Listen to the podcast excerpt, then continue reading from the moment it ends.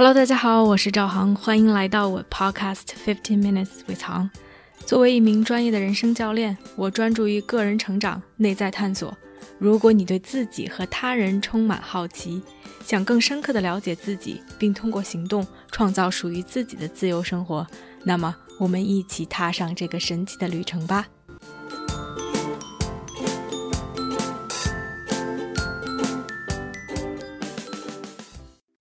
大家好，欢迎来到这期的 Podcast。今天是十二月十四日，现在是伦敦时间下午一点钟。这期的题目叫“以狗为镜”。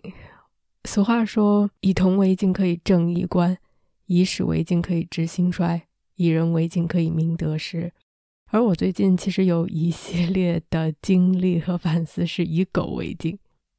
我其实从小并没有养过宠物，没有养过猫，没有养过狗。而今年其实很神奇的是，有一系列的养宠物的经历，都不是我的宠物，而是帮别人照顾宠物的经历。从去年年底、今年年初，带着朋友的一只猫回国，和这个可爱的猫猫一起隔离了十四天之后出来，又照顾了它一段时间，然后到。八月份的时候，我们当时在瑞典以工换宿，不光在餐厅打工，同时还帮助他们照顾三只狗。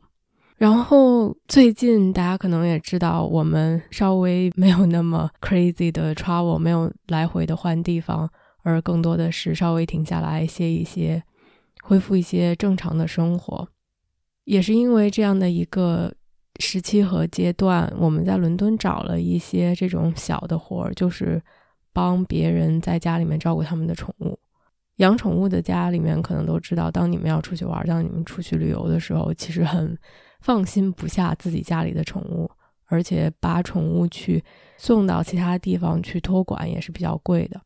然后我们就找到了这样的几户人家，就在最近去他们出去玩，我们就住在他们的家里面帮他们照顾宠物，这样我们也省下了一部分嗯住宿的费用。所以最近就在伦敦近郊的一户人家里面照顾一只小白狗，West Highland Terrier，这 Terrier 这种小小狗，和它在一起已经有将近两个礼拜的时间了吧。其实发生了很多特别有意思的事情，也在这个过程中让我去反省自己，看到自己以及和别人的一系列的关系。所以也是为什么这一期的节目叫以狗为镜。所以今天也想跟大家分享一些搞笑、有趣、好玩的和这个狗子在一起的故事，以及自己在这个过程中的思考。第一个故事其实是关于狐狸。如果要我给它加一个小标题的话，是“屋顶上的狐狸竟然拉近了我和我妈之间的距离”。我们住的这个地方是一个比较正常的 house。它就是一层是有一个客厅、有厨房，二层有两间卧室，并且有洗手间，就是这样一个非常简单的 layout。而厨房后面有一个小门，就是可以通往到后花园，并且那个门上有一个洞，就是狗狗可以自己自由来回的进出。狗子有时候没事儿就去后面的小花园转一圈，尿个尿啦，有的时候就是随便闻闻东西。大多数时候，它白天就会在它的小狗窝里面，或者在沙发上面，就在那儿一坐，非常的 chill。而我们在的这条街上，其实就是一排都是这样的小房子。我们可以看到邻居家的屋顶中间有一个小过道把我们隔开。我和兰哥第一天上午就在客厅里面。一般我们两个都喜欢在客厅里面工作，因为客厅的桌子比较大，也更宽敞，光线也更好一些。我们就坐在客厅里面，在那儿工作。狼哥忽然跟我说：“哎，你看邻居家的狗还挺好玩的，在他们的屋顶上晒太阳睡觉。”我就没事抬头瞄了一眼，然后那个反应就是：“Oh my god，那哪是狗呀？分明是一只狐狸。”当时有一点看不清楚，因为那个像狗像狐狸的动物就全在这个屋顶上。而能看到的是它的这个皮肤的颜色和尖尖的耳朵，看上去是一点这种橘黄色偏红的颜色，然后耳朵非常的尖，有一个巨大的尾巴。当时我就觉得这个非常像狐狸，而因为它全在那儿，又是更高一点的地方，并没有能特别看得清。于是我们就举着手机在那儿看，然后我就立刻开始去查狐狸的图像，想要跟它进行对比。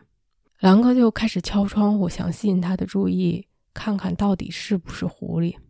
而我当时已经非常的紧张，心跳加快，立刻去看这个狐狸如果站起来能不能跳到后院里面，以及看这个小狗它到底在哪儿。狗子就像没事人一样，还在家里面四处乱逛，坐在自己的沙发上面，一会儿睡觉，一会儿没事抬眼看看我们。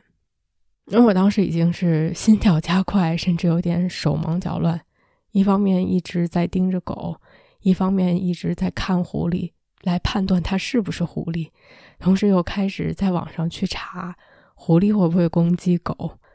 总之那一刻情绪非常的紧张，不知道该怎么办，眼睛在盯着，然后手在忙着搜索，然后再去想办法。我当时在想，要不要把这个 dog flap 这个小狗的洞。在厨房那边堵上，这样他就可以不出去。一方面想堵上，为了他的安全；另一方面又觉得他还是挺想上厕所的，可以方便进出、尿个尿啥的，也不想让他憋着。但他如果出去，狐狸跳进来攻击他，到底怎么办？就在蓝哥一边敲窗户一边想 get a clear look，能够看清狐狸的时候，狐狸就是站了起来，像伸个懒腰一样转了一圈，又坐下了。然后我们真真切切的看到，那就是一只狐狸。然后我的情绪就更加的紧张了。网上的资料告诉我，一般狐狸其实是不太会攻击狗的，因为狐狸其实体型很小，很多中型狗甚至是大狗都比狐狸要大很多，所以狐狸有的时候是害怕的。但是对于小狗，如果狐狸是非常的饥饿，或者是受到了惊吓，有的时候确实是会攻击，甚甚至是去伤害小狗的。而就是猎的小狗，其中一个就有 Terrier。我当时就是崩溃，就觉得天哪，这个狐狸真的是非常有可能能跳到院子里面来，然后并且把我们这个小狗给搞伤的。于是我立刻就给房子的主人发消息，拍了照片，告诉他们邻居的屋顶上有一只狐狸。问他们这个情况有没有发生过？我们要不要去告诉邻居？过了一会儿，房东回了消息，比我想象中的要冷静很多。他们说确实从来没有发生过，但是可以告诉邻居，并且让我们就把狗洞给堵上。说它一般都是可以憋住一段时间的。如果我们想出去，也不要因为这个打乱了我们周末的计划。我们出门之前带它出去溜一圈，让它上个厕所，然后就把它锁在家里面就好了。好像所有的人都比我要镇定很多。房东觉得不是什么大事儿，也觉得我们处理得很好。只要让狗狗上完厕所，就可以把它锁在家里，该干嘛干嘛。狐狸一直在房顶上睡觉，偶尔起来转两圈，然后又回去。那个架势分明觉得这就是他的地盘。狼哥觉得狗洞都堵上了，这有啥大不了的？狗子在家里面非常安全，没什么可紧张的。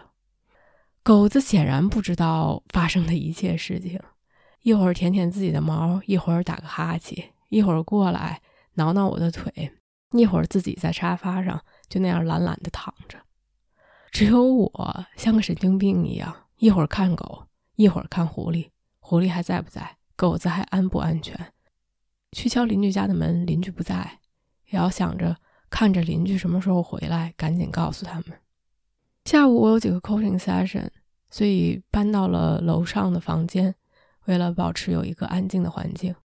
上楼之前也不忘一直叮嘱兰哥，一定要看好狗子，不能让它出去。出去的话就一定要盯着它，千万不能让狐狸来攻击它。于是就这样过了有一点焦躁不安的大半天时间。到了晚上，用手电筒照照，发现狐狸不在了。我稍微安下一点心，觉得狐狸可能只是路过，一切其实都没有任何的事情。但是晚上狗子睡觉的时候，我分明睡得不够踏实，还问狼哥：“你说狐狸会不会回来？他如果回来，会不会从那个狗洞里钻到家里来伤害小狗？”狼哥估计觉得我疯了，因为狗子其实晚上是睡在它的一个小笼子里面的，笼子的门是锁上的，它在里面有自己的小床，然后拿一块毛巾被一样的东西把它盖住，所以只要狐狸不进家，狗子是完全安全的。哪怕狐狸进来，我猜测它也不知道如何把狗子的笼门打开。兰克看了我一眼，说：“狐狸不会进来的，就算进来，我觉得狗子比咱们安全。”你应该担心担心狐狸会不会上来咬我们。然而第二天早上一起来，我就下楼去看，发现狐狸不在。那一刻非常的开心，觉得狐狸走了，一切都是虚惊一场，没什么大不了的。然后我们又把堵狗洞的东西移开，狗子又可以随时进出后院，开心自由的上厕所、玩耍，来回闻来闻去。然而没过多久，就听见狼哥在厨房喊了一声：“妈的！”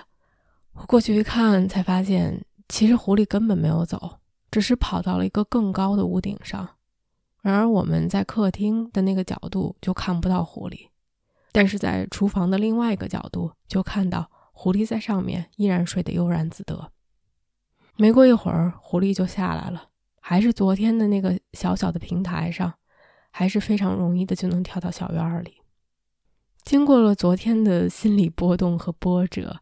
我们也有了新的战略战术，只要我们在家，就不把狗门堵上，让狗子可以自由进出。但是只要它一出去，我们就要盯着它，看它和狐狸到底是什么位置、什么情况。如果我们出门就把狗洞堵上，这样它是完全安全的。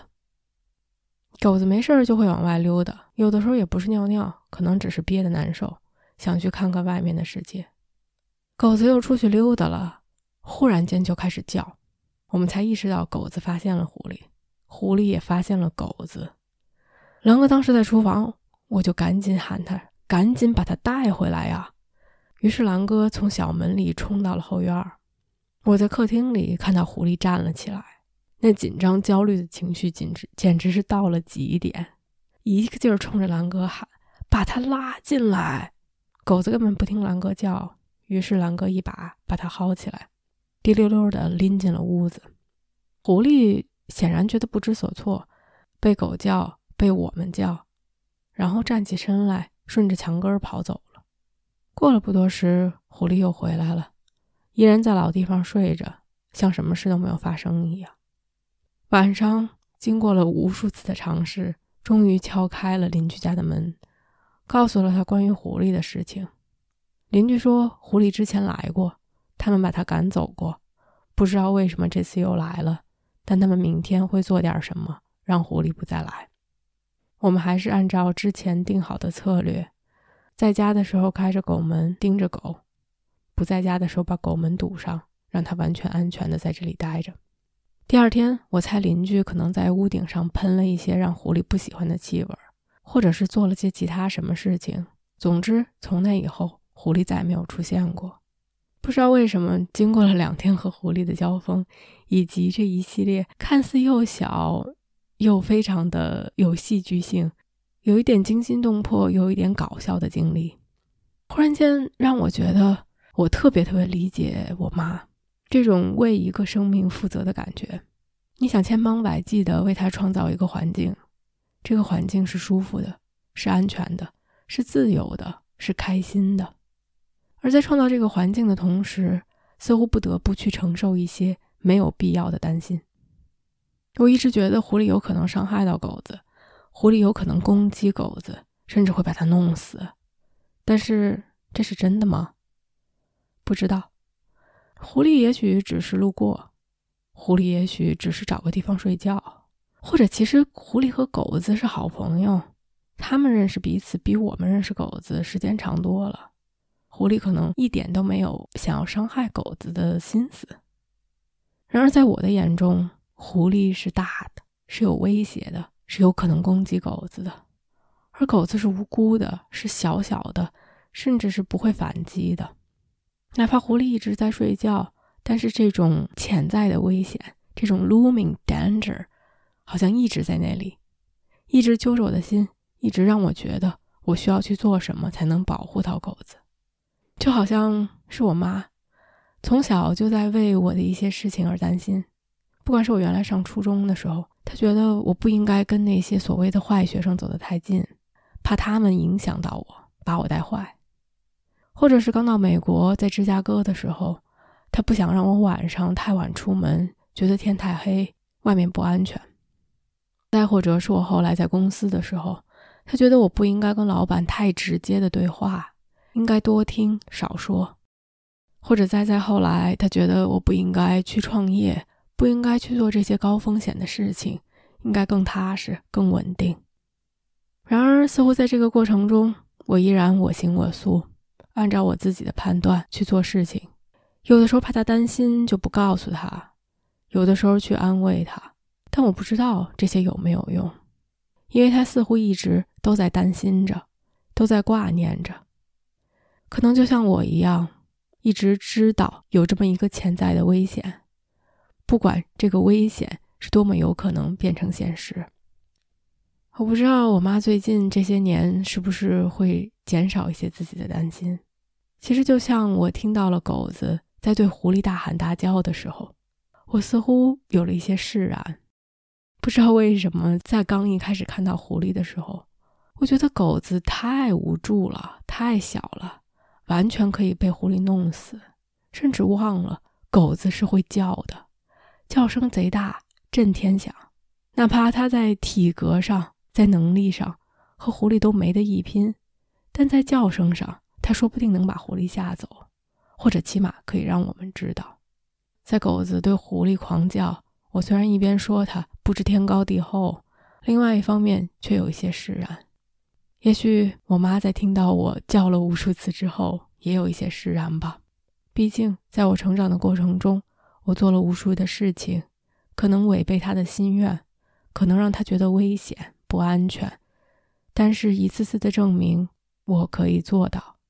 不管是适应新的国家、新的城市、新的环境、新的行业，去挑战自己的边界，去创业，摔倒再爬起来。也许一次次的叫，一次次的证明，让他会放心很多，让他会觉得，哦。Maybe 我可以减少一些担心，但是可能担心一直都不会消失。就像这次我们来这家的时候，当我妈知道我们要来帮着别人看狗子，还给我发消息说：“别一上去就跟狗子太亲啊，先了解一下脾气，小心他们会咬你。”收到这条消息，觉得不知道该怎么回复，又可气又可笑。怎么狗子就能平白无故的咬我们呢？怎么我们就能傻到让狗子来咬我们呢？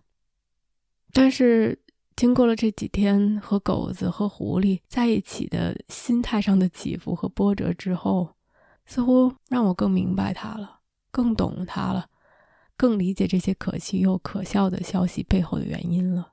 他就是有一些无谓的担忧、顾虑，而这些只不过因为他是我妈罢了。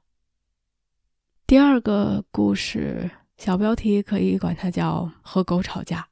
每个狗其实都有自己的习性，都有自己的一些 trigger，有自己的一些小特点。可能小狗的特点就是没有什么安全感。这只小狗子总是喜欢乱叫，有车开过去叫，有狗在旁边叫，看到了大箱子叫，有的时候看着看着电视也会叫。最近在看世界杯。每次在伦敦世界杯中场的时候，总会播 KFC 肯德基的一个广告。一个女生拿着肯德基的外卖袋在街上跑，不知道为什么，狗子每次看到这个广告就开始狂叫，那感觉就是要把自己气死了。每次他一叫，我们都会去安慰他，告诉他 “It's OK, It's OK”，去抓抓他，告诉他没关系，一切都是安全的。他总会叫一阵儿，然后似乎把这口气都撒出去了，或者是感觉周围又安全了，他又回过神儿来，继续躺，继续睡，继续干自己的事情。有一天晚上，不知道什么原因，狗子忽然间开始无理由的狂叫。它虽然小，但是那个叫声真的是震天响，有的时候都能觉得房子在跟着它一起震。但是那天又非常的晚了。我觉得会打扰到邻居，一边安慰他，一边说 “It's okay,，It's okay。一边要去制止他，No，不要叫了，Stop。连哄带骗，怎么着也不听，叫声震天响，也没有任何要停下的意思，搞得我非常恼火，也非常的生气，觉得讲道理不听，安慰不听，于是我的声音叫的比他还大，他叫一声，我对他吼一声，那画面真是太美，我不敢看。一方面是狗在嗷嗷的叫，另外一方面是在我大声的对它喊 “no”，甚至告诉它再叫明天没吃的了。我的喊的声音绝对不比狗小。然而持续了一分钟之后，不知道它终于听明白我说啥了，还是它把那口气终于撒完了，于是停了下来。整个过程其实不到一分钟，但是当结束之后，我觉得这简直是太 ridiculous 了，太离谱了。太搞笑了！我竟然跟一只狗讲道理，我竟然跟一只狗吵架，我竟然跟一只狗生气，而且换着法儿的说完中文说英文，但是他怎么可能明白呢？他是只狗呀！一方面觉得自己太可笑了，另外一方面觉得这不就是我们的生活吗？狗只是一面镜子而已，无论是一个狗、一个人、一件事情。一个新闻都可以让我们生气、伤心、嫉妒、觉得紧张、欢欣鼓舞、兴奋不已。然后由此我们做出来一系列各种各样的事情：伤心的事情、生气的事情、兴奋的事情、欢欣鼓舞的事情。而这些真的和狗有关吗？还是它只是我们内心的写照而已？狗可能会无缘无故的叫。但是我们需要和狗一起无缘无故的叫吗？有的时候我们觉得是这些外面的事情，是这些外面的狗、外面的人，是社会、是国家激起我们的情绪，让我们做出我们做的反应。但有的时候，我觉得这不是我们自己内心的写照而已？我猜测，如果我是在非常兴奋的一个时间节点，或者是非常平静的一个时间节点。可能狗子无论怎么叫，我都会用那种高兴的、兴奋的，或者是平静的情绪来面对它。然而，如果我在一个紧张的时间节点，或者一个生气的时间节点，哪怕它可能只是在我脚边蹭蹭，我也可能跟它吵起来。也许并不是狗让我们生气、伤心或是开心，只有我们自己可以让自己做到这些。最后一个小故事。小标题可以叫“对于狗爱的追求”。狗子其实非常的简单，因为他们生活中的事情就非常的简单。你如果喂它、遛它、给它捡屎，它就是会喜欢你，它就是会跟着你。而它表达自己喜欢的方式也很简单，就是跟着你到处走，扒你的腿，粘着你。这只狗子对吃又非常的情有独钟。这一点可能在跟他待了几个小时之后，就会轻易的发现，哪怕他吃了自己的正常的饭，如果他一听到、一看到、一闻到你在吃东西、做东西，他绝对会过来。我们在这里待了将近两周，吃了二三十顿饭，我们从来不在餐桌上喂它，然而每一次我们只要一坐下吃饭，它准会过来，然后用尽各种各样的办法。想让我们多给他一口吃的，有的时候就是乖乖的坐在那里，可以一坐坐好几分钟，我们连抬眼都不看他一下，然而他绝对不动摇，或者是就立刻扒到腿上，用他无辜的眼神看着你，可怜的希望你给他一口。我们在做饭的时候，他也会围在脚边，就像他知道有的时候我们会不经意的切掉一些东西，然后他就捡到了漏。这个狗子对于吃的执着简直是不可思议，而如果你为了它吃的，它对你的示好，让你觉得它简直是全身心的爱着你。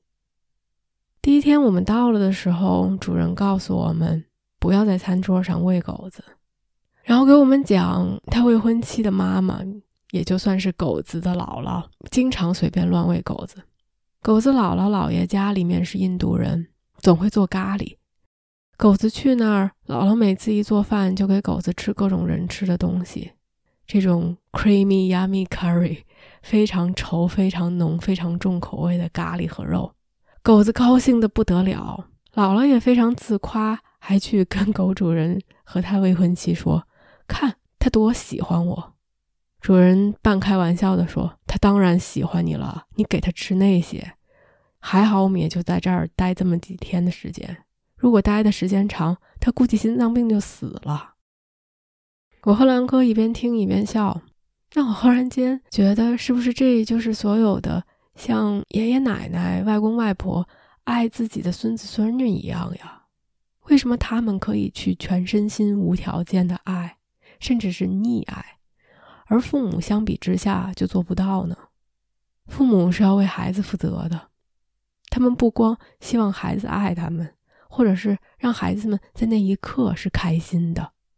他们也要为他们的成长、健康，为他们的 sustainable growth，为他们更长久的成长和健康而考虑。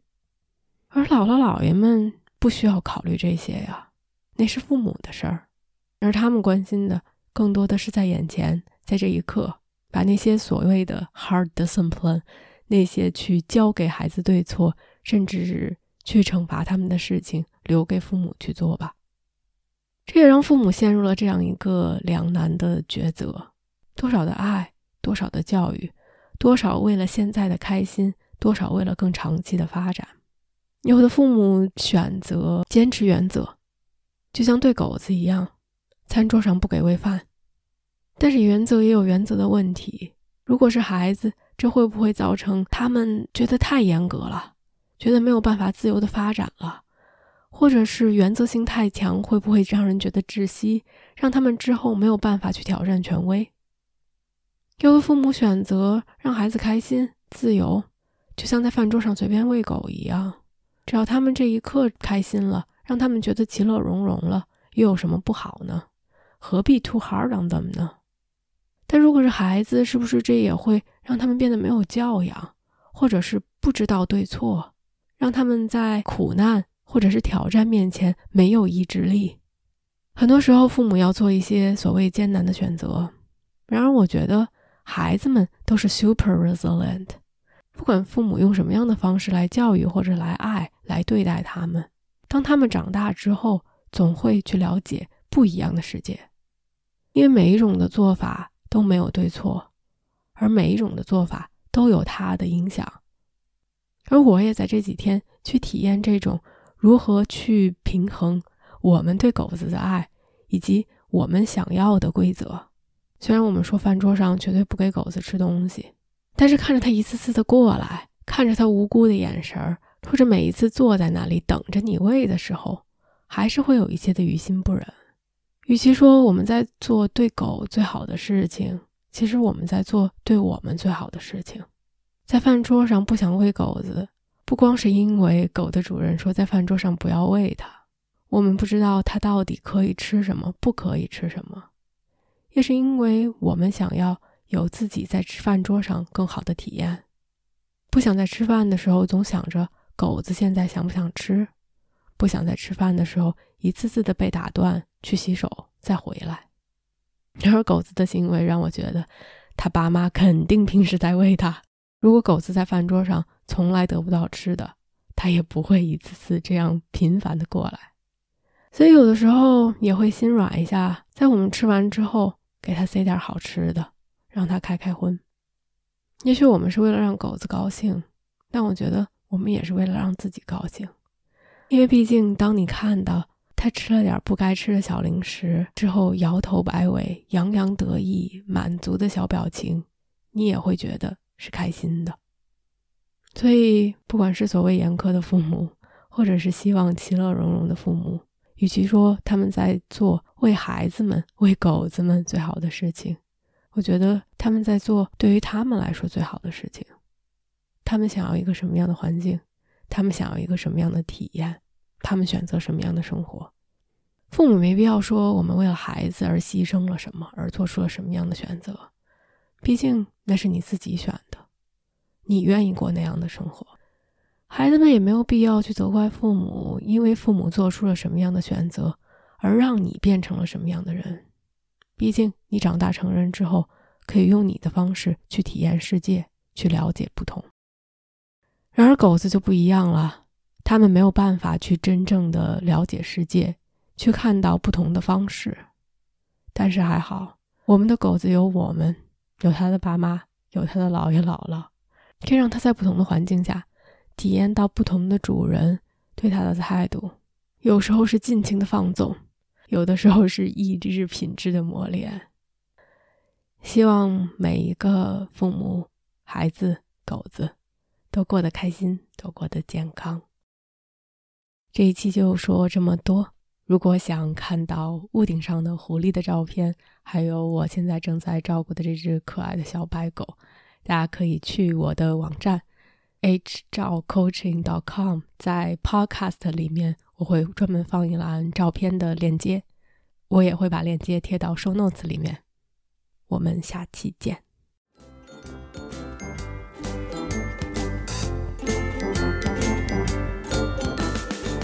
我相信每个人的智慧和力量。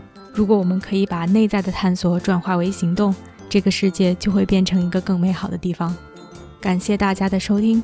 如果你喜欢我的节目，欢迎点赞、评论并分享给身边的一个朋友。Have a nice day.